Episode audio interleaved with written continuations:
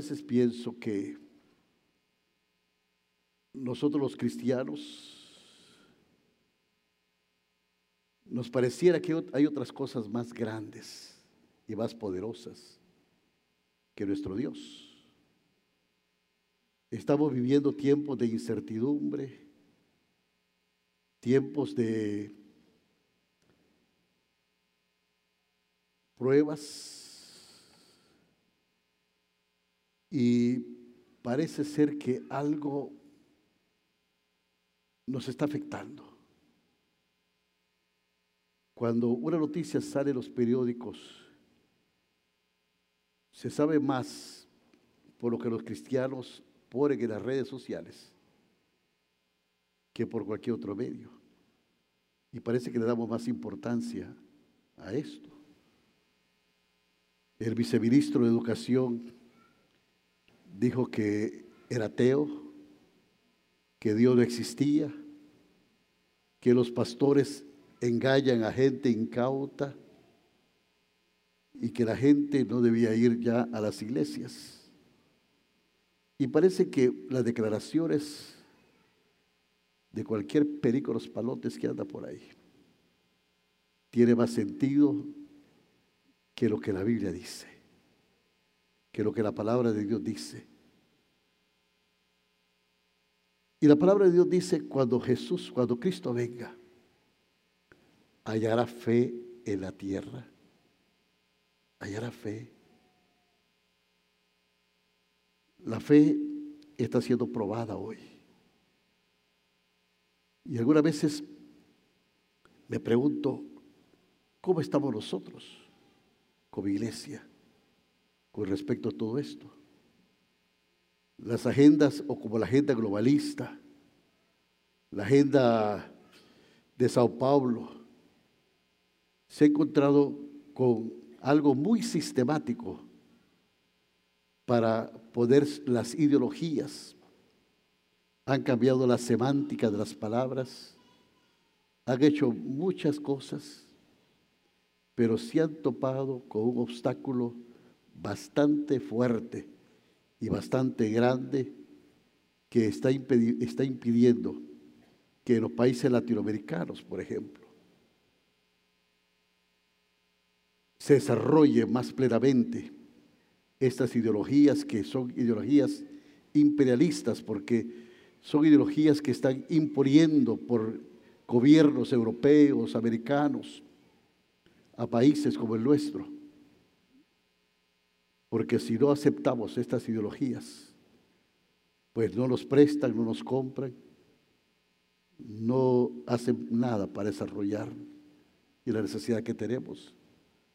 Aunque la minoría acepte estas cosas y la mayoría la rechace, están queriendo imponer estas agendas.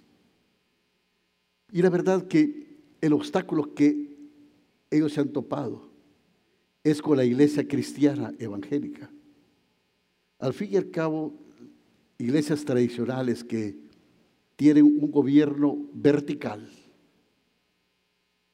pues les es fácil manejarlo, porque manejan desde muy arriba todo argumento que la gente de abajo tiene que, aunque no le guste, tiene que obedecer. Pero las iglesias evangélicas que no tienen una estructura así. Entonces, ¿qué pretenden hacer para todo esto? Lo que pretenden hacer es desestabilizarla. Y la forma como ellos han pensado hacerlo, y eso está en la declaración de San Pablo, es filtrando personas de la misma iglesia o argumentos para que metan controversia y así desestabilizar, poner en duda y atacar la fe. Por ejemplo, un doctor en teología y una editorial de las más reconocidas y de las más serias que hay en el campo evangélico, editó un libro de este señor, de este doctor, que tiene un título muy subjetivo de desarrollo cristiano, pero que está queriendo imponer ideologías de género a tal grado que, por ejemplo, dice que el discípulo amado de Jesús era en realidad su amante, porque Jesús era gay. Se pueden imaginar tales aberraciones como esta. O por ejemplo, está diciendo de que el siervo del centurión en realidad no era su siervo, sino que su amante. Y cuando Jesús sana al siervo del centurión, ahí él estaba oficializando el matrimonio entre dos personas del mismo sexo. Ni siquiera teológicamente, ni histórica, ni científicamente puede ser algo que sea verdad. Pero si se está infiltrando todo esto, ya salió la Biblia inclusiva, que es una Biblia para los gays y todas estas cosas. Ahora, ¿qué pasa con la iglesia? Estamos asustados. Las personas están en dudas. Cuando debía ser lo contrario. Cuando la iglesia debía reafirmar su fe. Saber que estos tiempos no han sido nada más estos tiempos, sino que a través de la historia han habido tiempos difíciles para la iglesia, de persecuciones terribles, cuando Jesús vino al mundo. Había persecución, había caos, un imperio que subyugaba a otros, a otros pueblos, la pena de muerte que se aplicaba a inocentes. Jesús fue víctima de la pena de muerte en aquel tiempo, que era la cruz. Pero Jesús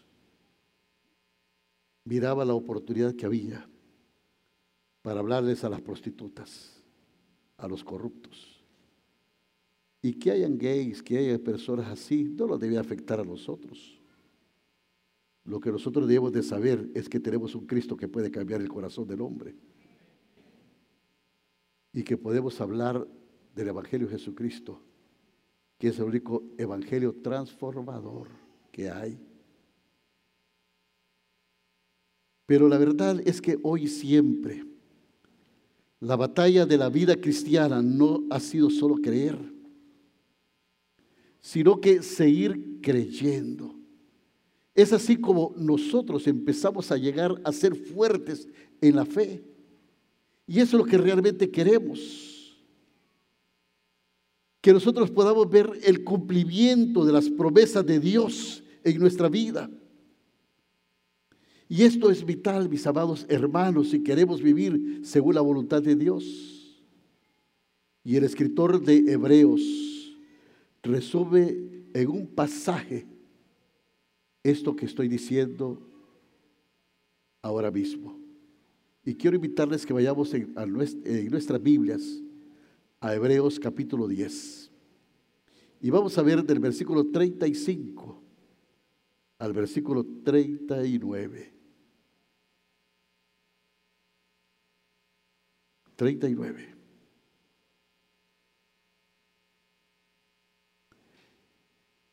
Dije Hebreos capítulo 10. No perdáis pues vuestra confianza. O sea, no perdáis vuestra fe, que tiene grande galardón, porque os es necesaria la paciencia para que habiendo hecho la voluntad de Dios, tengáis que la promesa. Porque aún un poquito, y al que ha de venir, y el que ha de venir, ¿qué dice? Vendrá y no tardará. Mas el justo vivirá por fe.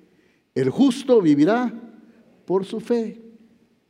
Y si retrocediere, no agradará mi alma. Y ahora dígalo conmigo. Pero nosotros, diga, pero nosotros, dígalo fuerte, pero nosotros no somos de los que retrocedemos. Diga, pero yo no soy de los que retroceden para perdición, sino de los que tienen fe para preservación del alma. ¿Cuántos dan un aplauso? Y dice, gloria a Dios.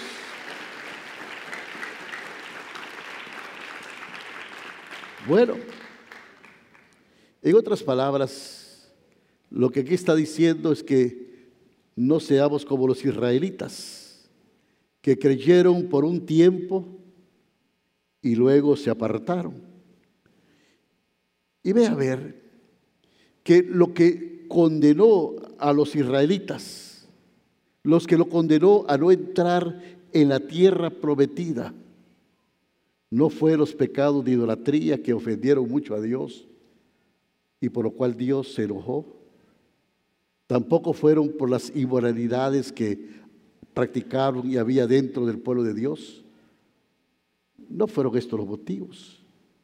El motivo, porque aquellos hombres que Dios sacó con su mano portentosa de Egipto, que abrió el mar para que ellos pasaran en seco y después les prometió la tierra prometida y aunque estuvieron 40 años en el desierto donde Dios les proveyó de comida y de todo, no pudieron entrar en la tierra prometida, fue por alguna circunstancia y esta circunstancia fue la incredulidad.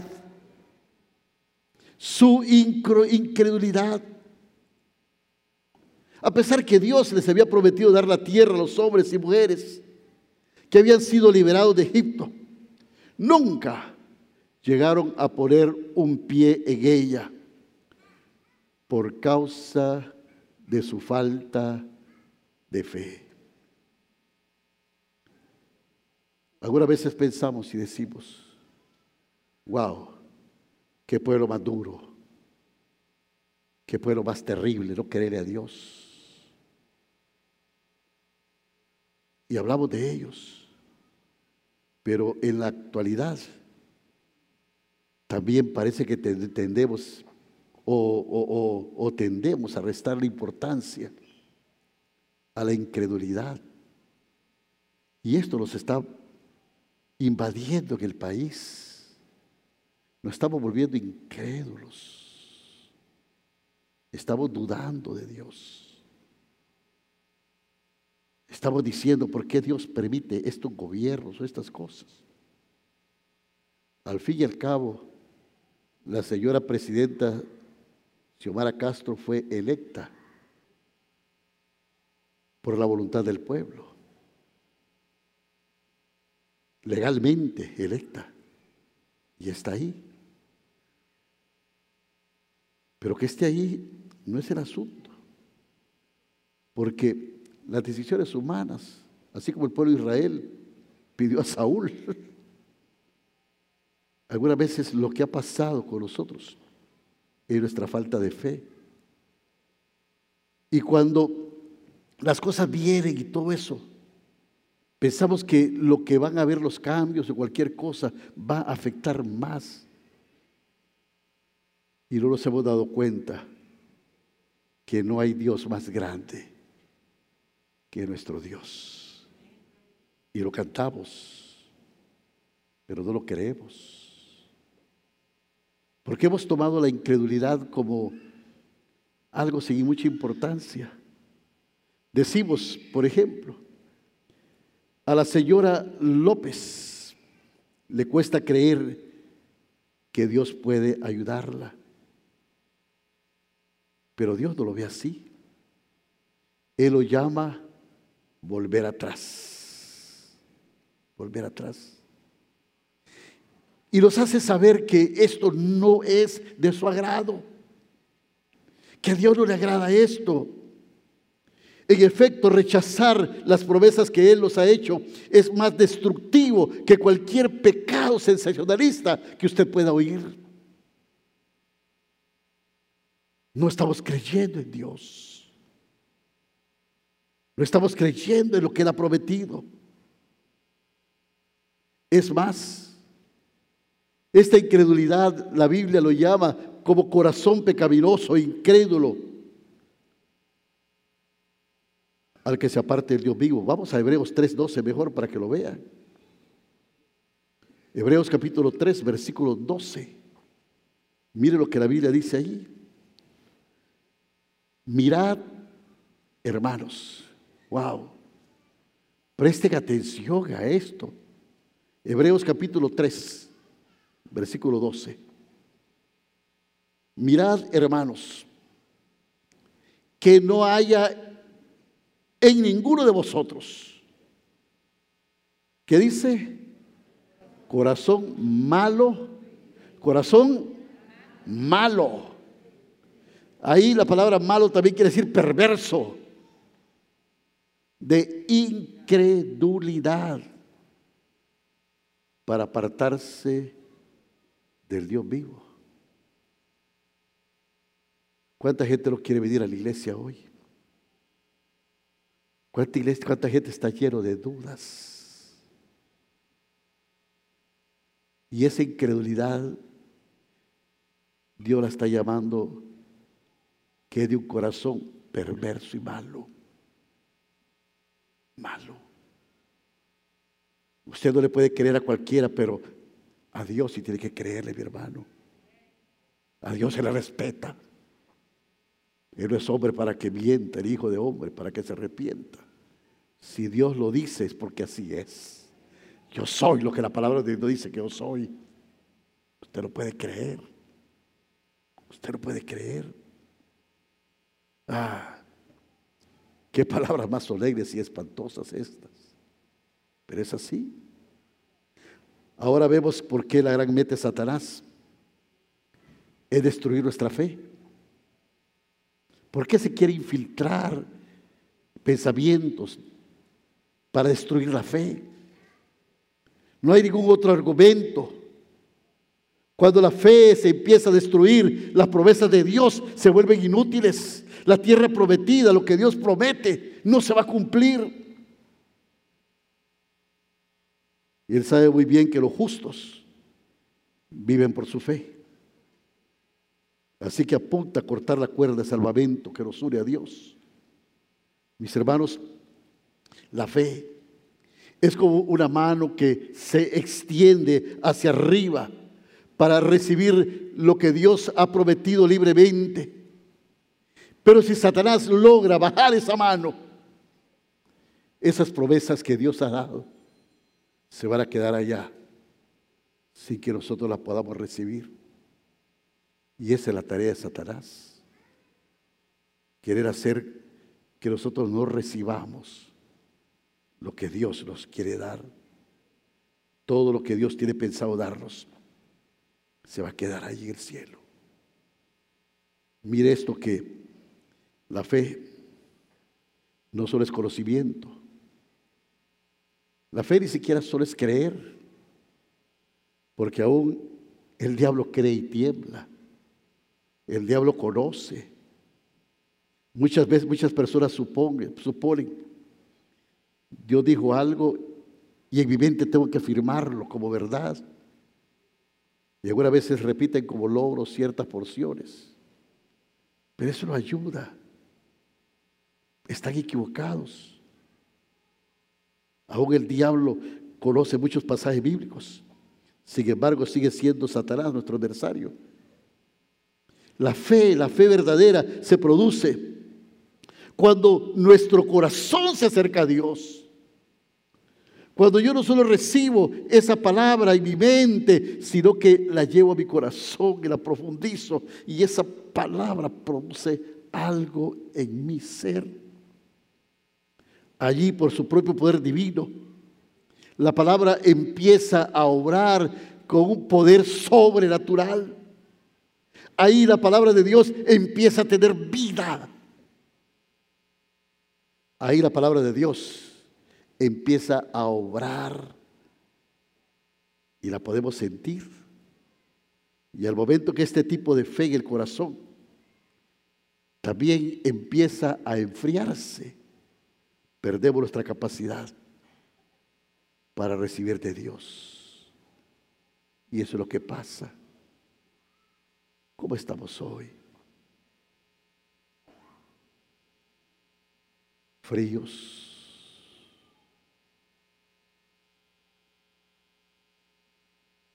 O medios tibios. La tibieza espiritual aún le da asco a Dios. Por cuanto eres frío ni caliente, tibio, te vomitaré de mi boca, dice el Señor. Así que mis hermanos, la enfermedad crónica que nos aflige no es la falta de obras, de esfuerzo, es una falta de fe verdadera. Y esto es verdad. Y muchas veces parece que queremos tratar con los síntomas y no con la causa. Y empezamos a tener comportamientos externos. Venimos a la iglesia, leemos. Pero ¿cómo estamos internamente? ¿Cómo estamos ahí? Lleno de estrés, lleno de angustia, de miedo. Hay gigantes, ciudades amuralladas. Y no creemos en la promesa de Dios. No estamos creyendo. De modo que la carrera que estamos corriendo tiene que ser la carrera de la fe. Las personas que se pierden por el camino, ¿sabe cuáles son? Las que han dejado de confiar en el Dios invisible. Esas son las que usted no ve. Esas son las que no están acá.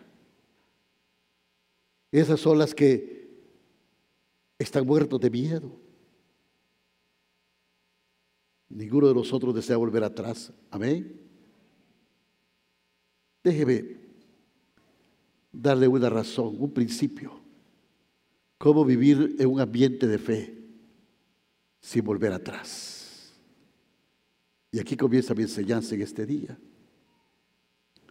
Déjeme darle un principio nada más. Si usted quiere vivir una vida de fe y no volver atrás, lo que tiene que hacer es aferrarse a las promesas de la palabra de Dios. Agárrese de ellas. Camine con ellas. No se aparte de ellas. Viva con ellas. Cuando usted sigue las promesas de Dios, al correr esta carrera, usted va a recordar un principio muy importante. Y es la, singularidad que Dios le, ha dado a la fe. Porque la gracia de Dios fluye por, las, por los canales de la promesa. Los canales de la promesa, lo que Él nos ha prometido lo que Él nos prometió y que conquistó para nosotros era cruz del Calvario. Ahora, tenemos los mandamientos. Y los mandamientos los hemos de cumplir, pero con esfuerzo humano. Y parece que esto no nos ayuda en nada. Porque el esfuerzo humano no sirve no sirve. Parece que todo lo que nosotros obramos es como trapo de inmundicia.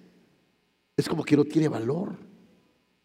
Los mandamientos de Dios demuestran el carácter santo de Dios y también demuestra lo pecador que somos nosotros.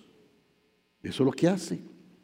No es que no tienen importancia, sino que los mandamientos dicen Dios es un Dios santo y nosotros tenemos esa naturaleza tan pecaminosa que no podemos hacer las cosas santas como Dios las dejó establecido. Pero las promesas de Dios nos dan ese carácter para que nosotros podamos obedecer.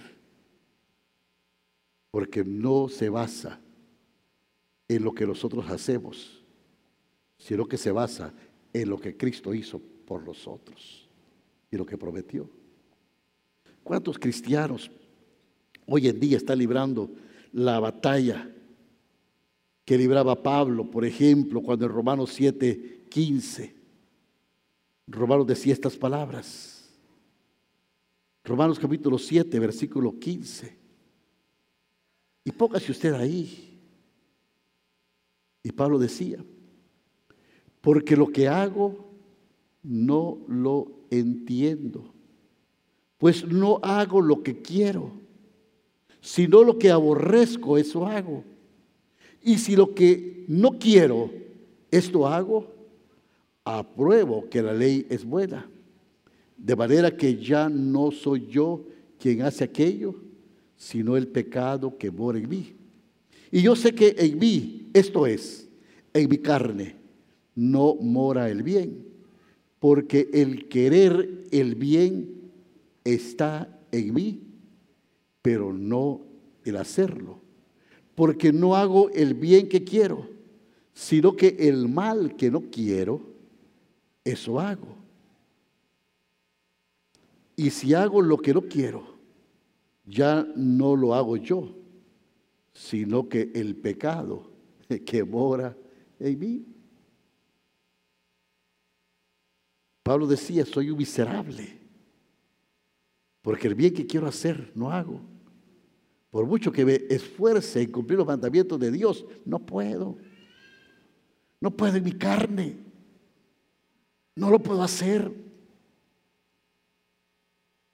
Cuando Jesús iba a la cruz del Calvario, Él dijo las palabras, le dijo, Padre, perdónalos, porque no saben lo que hace. Y es verdad que la gente sabía lo que estaba haciendo. Sabía que lo estaba escupiendo. Sabía que le daban de bofetadas. Sabía que se burlaban de él. Sabían que lo laceraban, que lo lastimaban. Pero el Señor Jesús dice, no es por ellos, sino que Satanás está obrando. El que hace estas cosas es el pecado, el mal, Satanás. O sea, no es que no sepamos qué es lo correcto o no que deseamos vivir de esa manera. Nuestro problema radica en la fortaleza espiritual para obedecer, para hacer la voluntad perfecta de Dios. Y los mandamientos de Dios lo pueden impartir eso, a decir verdad. Los mandamientos de Dios lo que hablan es, harás esto, no harás aquello. Pero esto lo trae la ayuda de Dios. Ahora bien, esto se logra por sus valiosas promesas. Porque las promesas de Dios están llenas de gracia. O sea, son regalos de Dios. Son las cosas que Dios tiene ahí en el cielo. Para nosotros. Mire estas, mire estas promesas. Romanos capítulo 8, versículo 1. Casi todos sabemos estos, estos, estos versículos. Esta es una promesa. ¿Qué dice Romanos 8.1? Ahora pues, ninguna condenación hay para los que están en Cristo Jesús.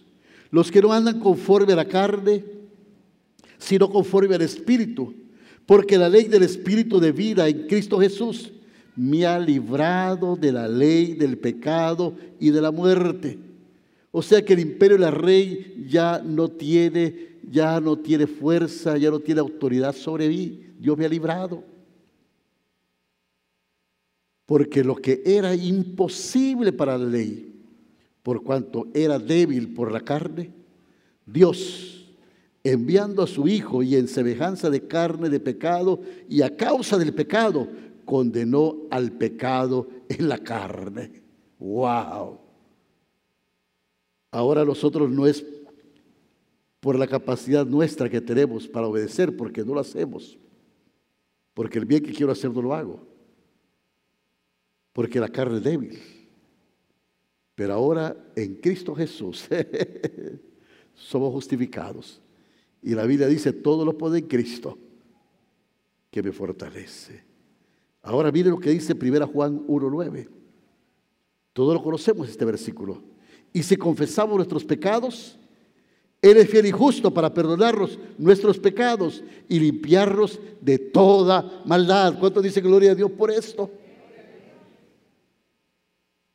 Dios no vino a restregarte tus errores en la cara, Dios no vino a, restregarte esos pecados pasados que te avergüenzan. Él vino a salvarte, Él vino a limpiarte, Él vino a hacer de ti una nueva criatura.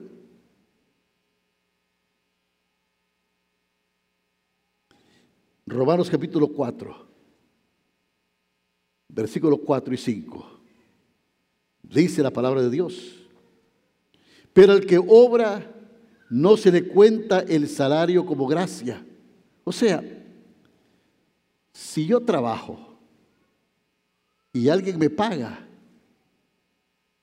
es que yo estoy recibiendo algo por lo que yo hice, sino como deuda.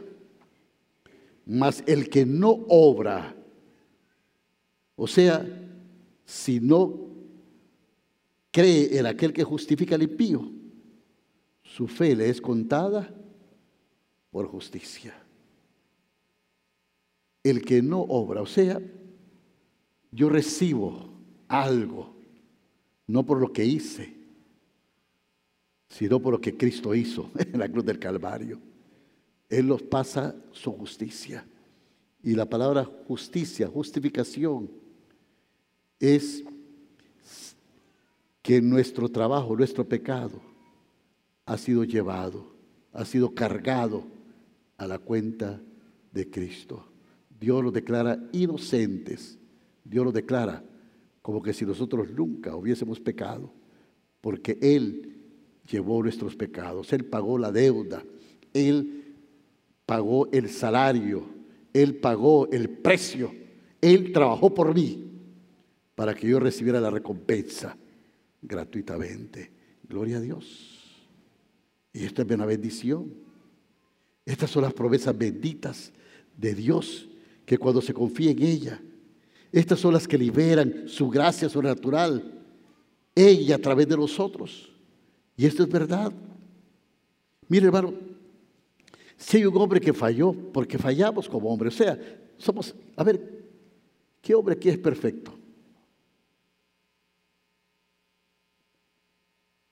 Levante la mano.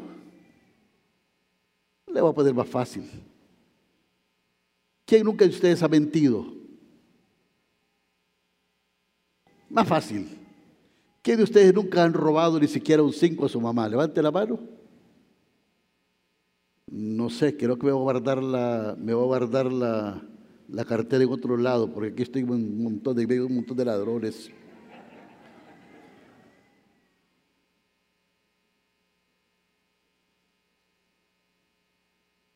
Fallamos. Fallamos. Pero Pedro, el metepatas, el que fallaba, mire lo que Pedro dice. Segunda Pedro 1.4. Segunda Pedro 1.4.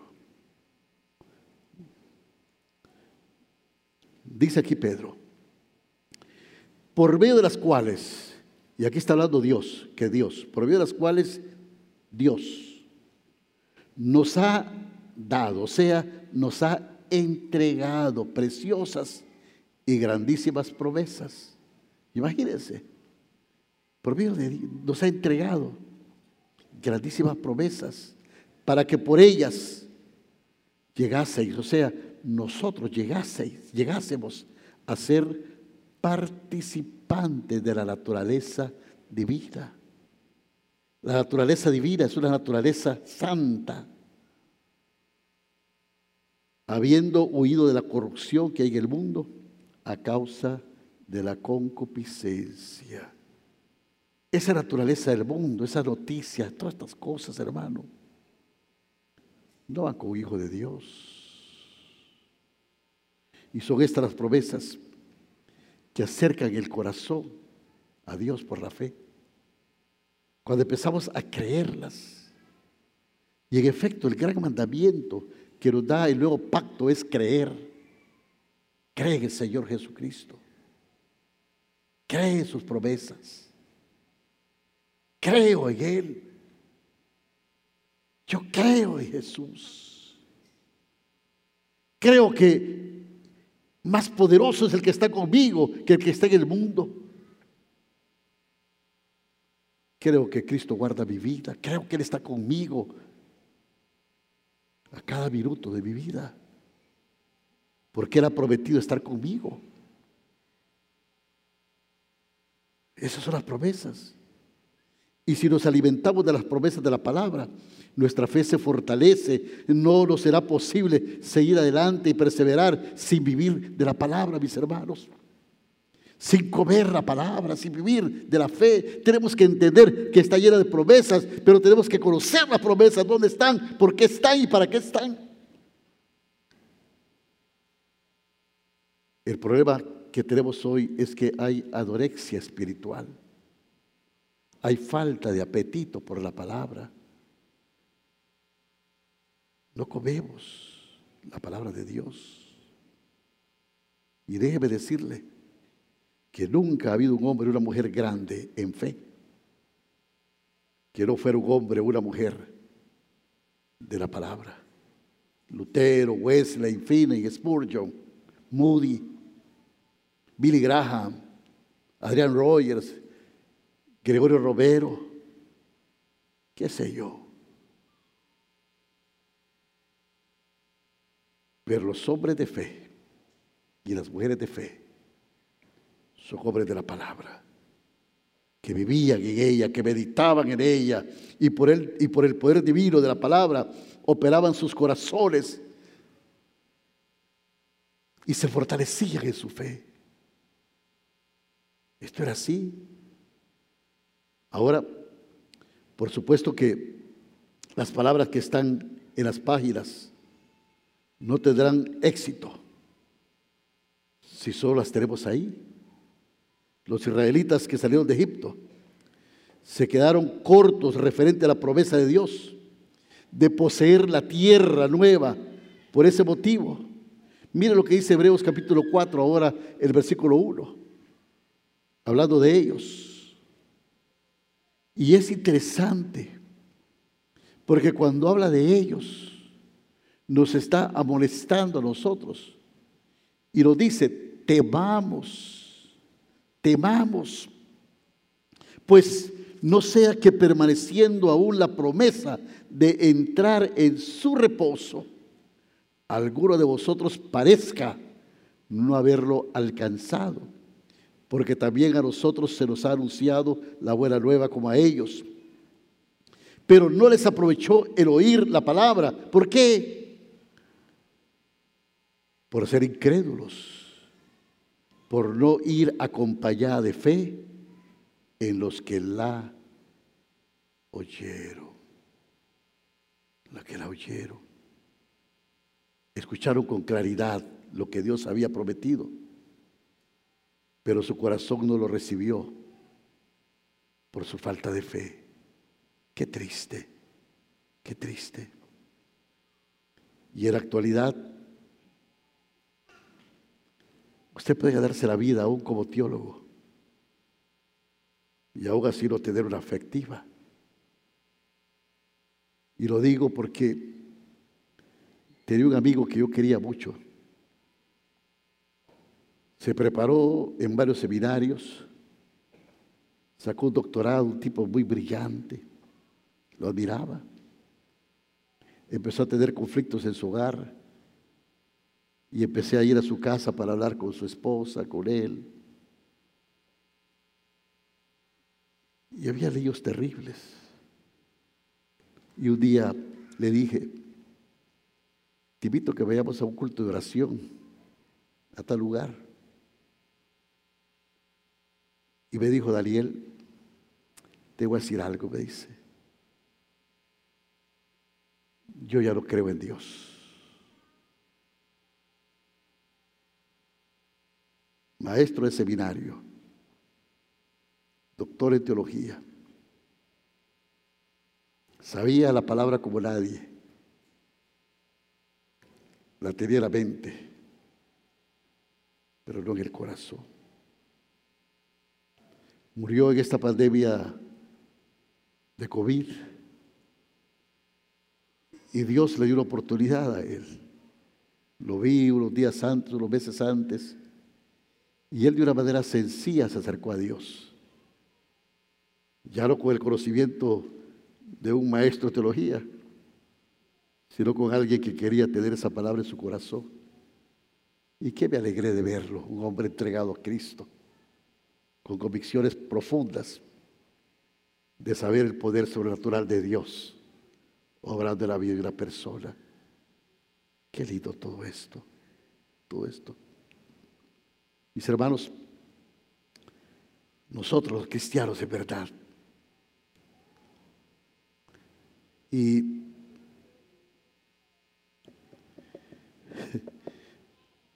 no sé si decir esto, pero lo quiero decir. Yo los amo, mis hermanos, de veras que los amo. De veras que siento algo aquí. Pero es que algunas veces podemos quedarnos sentados en la silla, escuchando la palabra que se predica cada domingo. Incluso podemos tener eh, eh, una vida devocional durante la semana sin dejar atrás la hipocresía, la depresión y la incredulidad que se ha difundido tanto en este país. Y eso es lo que está pasando. Venimos, hacemos todo el ritual evangélico, pero nuestro corazón está lejos de Dios. Lejos de Dios. Es posible que conozcamos la palabra de Dios en un sentido, pero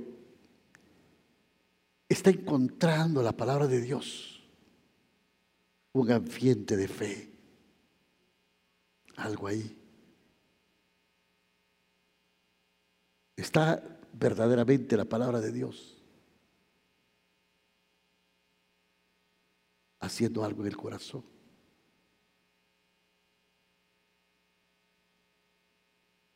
Dicho que él dice, cara vemos, corazones lo conocemos.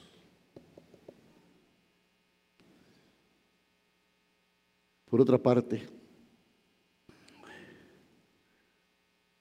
tengo la convicción absoluta de que la razón principal por la que los cristianos no oran es porque no entienden la conexión que hay o que existe entre la oración y las promesas de Dios.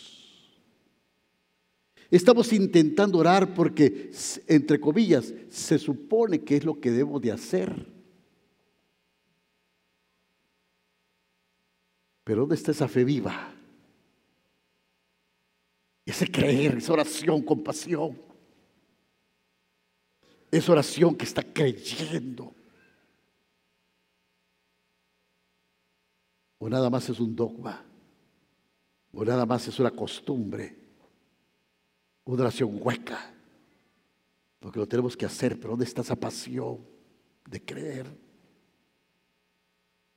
No es posible mantener una vida de oración significativa con ese enfoque de hacer lo que se debe hacer. Más bien, hermanos, es necesario que haya fe en Dios, confianza en Dios, que verdaderamente nosotros apropiemos de la promesa y que digamos, Señor, yo creo en tu palabra. Yo creo que si tú lo dices, lo vas a hacer.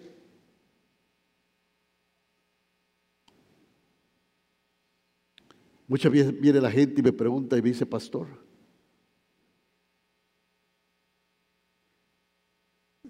estoy deprimido, tengo este problema, tengo miedo, tengo angustia, tengo esto. ¿Y sabe lo que recomiendo? Le dijo, hermano, tenemos un culto de oración a las 5 y 30 de la mañana en el auditorio.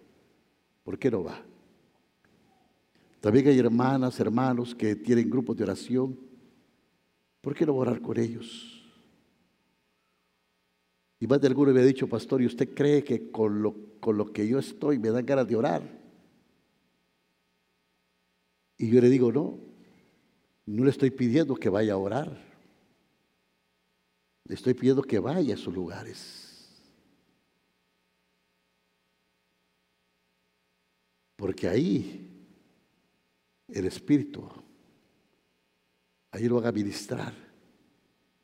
Y ahí el Espíritu va a empezar a actuar en usted. Le he pedido a los pastores de oración que acorten un poquito los cantos, que acorten un poquito los mensajes y que ministren más a la gente. Que oren con ellos. Y hoy hay tanta necesidad para que la gente tenga esa fe verdadera, esa fe que tenga convicción. Y cuando surge la verdadera fe en Dios, aparece una certeza, hermanos, que si llamamos, Él lo responderá. Que si pedimos, recibiremos. Que cuando golpeamos la puerta se abrirá. Y pronto empezamos a descubrir que vamos a estar en la presencia de Dios más y más tiempo. Que estaremos buscándole para que hijos rebeldes sean salvos para que nuestros cultos eh, eh, eh, tengan un, mejor sentir del Espíritu Santo, para que, seamos, para que sean liberados los dones espirituales y el poder que necesitamos empiece a obrar nuestras vidas. Ojalá que cada grupo de matrimonios, cada grupo de desarrollo cristianos tengan ese momento de agarrar una promesa de Dios y hacerla real y orar y creer que Dios lo puede hacer. La fe se va nutriendo de forma especial cuando sencillamente adoramos al Señor. Oh, ay Dios, tan grande como tú, aleluya. ¿Sabe cómo mi fe salta? No lo hay, no lo hay. Mis hermanos, las promesas de las escrituras cobran maravillosa vida cuando el Espíritu Santo las aplica a mi corazón. Toda la palabra de Dios es un rema. Es la palabra revelada por el Espíritu Santo. O un logos. Un logos. Pero un rema es una palabra específica y el Espíritu Santo toma esa promesa y la hace viva en mí. La hace viva en mí. La hace viva en mí. Yo puedo entender que esa promesa es para mí. La agarro, la, me apropio. La creo en mi corazón, bien profundo en mi corazón. Y creo que Dios va a hacer. ¿Y cuál es la dificultad que ahora enfrenta en su vida? y que no ha podido vencer. Me pregunto qué espera Dios lograr en su vida, en su hogar, en su trabajo, en su servicio por Él. ¿Por qué usted y yo no nos enfrentamos a nuestra necesidad en el nombre de Jesús? Y acudimos a Él por fe. ¿Por qué no lo hacemos? ¿Por qué no hacemos algo y decimos en el nombre de Jesús lo voy a hacer? ¿Por qué no desafiamos la fe? No seamos vacilantes ni inseguros para confiar en Él, sino como dice Hebreo 10, 22, acerquémonos con corazón sincero, en plena certidumbre de qué? De fe Purificados los corazones de mala conciencia y lavados los cuerpos con agua pura, mantengamos firmes sin fluctuar, la, sin fluctuar la profesión de nuestra esperanza. Porque fiel, fiel es el que lo prometió. Aleluya. Y Dios no será diferente mañana de lo que es hoy, porque Él es fiel. Su amor por nosotros permanece igual. Su poder para suplir nuestras necesidades, pase lo que pase, nunca cambia. Deje de buscar respuesta fuera de Dios. Más bien, levantémonos con esperanza en el corazón, recordando que su poderosa palabra está cerca, como dice Romanos 18. Romanos 18, mire, más que dice, más que dice, Romanos 18. ¿Está ahí?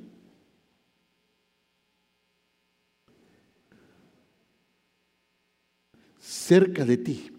¿Cerca de quién? De ti. Está la palabra. ¿Dónde? En tu boca. ¿Y dónde más? En tu corazón. Esta es la palabra de fe que predicamos. Esta es la palabra de fe que predicamos. Esta es la fe que no solo nos salva del pecado, sino que puede mantenernos también victoriosos sobre todo obstáculo de la vida presente. Y déjeme terminar con esto. Romanos 10:11. Pues la escritura dice, ¿y qué dice la escritura? Todo aquel que en él cree no será jamás avergonzado. Hermanos, no hay Dios más grande que nuestro Dios.